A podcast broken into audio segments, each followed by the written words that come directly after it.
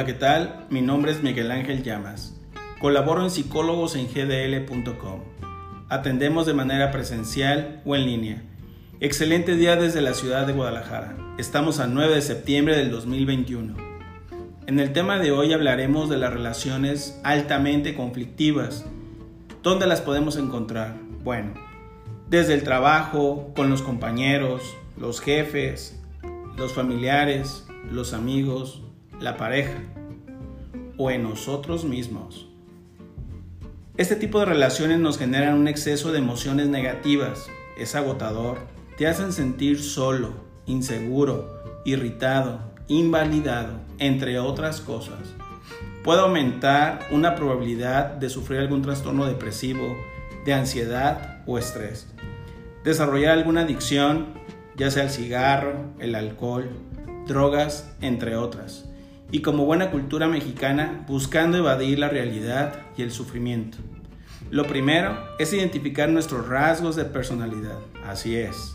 Ser conscientes de aquellas áreas de oportunidad que no hemos trabajado en nosotros mismos.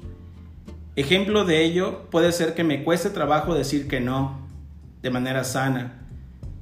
También, si yo no he curado mis heridas del pasado y yo proyecto en otras personas que ellas las tengan que sanar, eso va a ser poco probable que suceda. Te invito a ser responsable de tus reacciones. Buscar ayuda profesional es un camino complicado, sin embargo hay soluciones que pueden mejorar tu calidad de vida.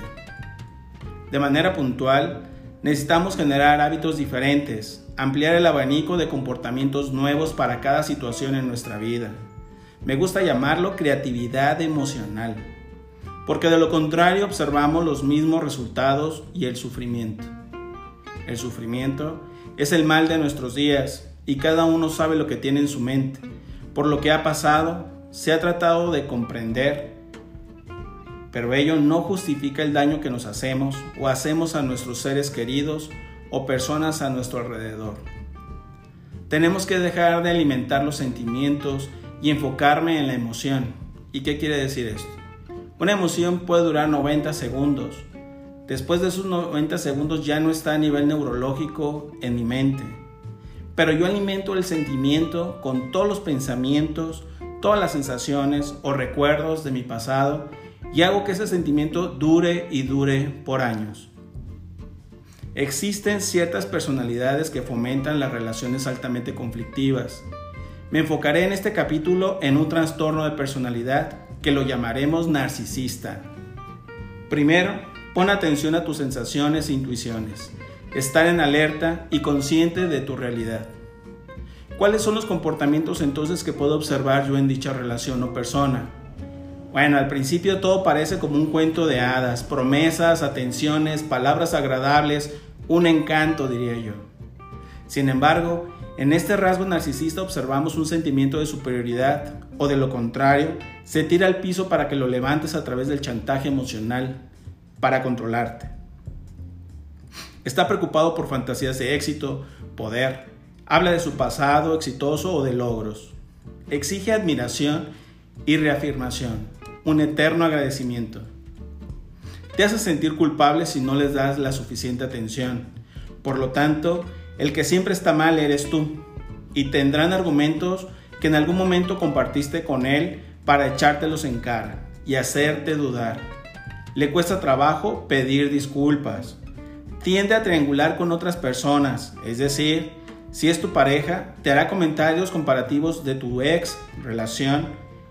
Ella sí me daba, él sí trabajaba, ella sí era inteligente y cosas por el estilo. Y tú te preguntarás, ¿por qué si era tan perfecta esa relación se terminó? Ello te va a ir llevando a un punto de disminución de seguridad personal y en muchos de los casos puede hacer que te pierdas a ti mismo. Se enoja, él se enoja si cree que no recibe un trato especial, tiende a explotar a otros, no tiene empatía, no conecta con las necesidades de los demás. Si estás llorando frente a esta persona, tú verás en su rostro que no hay gesto alguno de empatía. esta personalidad cree tener siempre la razón, tú no puedes opinar. Si por algún motivo opinas, no te va a escuchar. No reconocen tu esfuerzo, pareciera que nunca es suficiente o que tú no eres suficiente. Sueltan comentarios de envidia, hablan mal de los demás a sus espaldas, demuestran ciertas actitudes arrogantes en escenarios públicos como en un restaurante con los meseros o en algún lugar donde él tenga un poder por encima de las otras personas. Aunque en el fondo observas algo que no es congruente en su personalidad y notas ciertas inseguridades. Una vez que detectas estos rasgos y crees que estás en una relación así, o tú presentas algunos de estos rasgos en cualquiera de las esferas de tu vida, te recomendamos que acudas a psicoterapia para sanar esa autoestima antes de tomar cualquier otra decisión en tu vida. Iniciaremos con cursos en línea y presenciales en el mes de octubre. En el siguiente capítulo abordaremos la personalidad psicópata y los estragos que dejan en nuestra vida. Gracias por tu atención. Excelente día.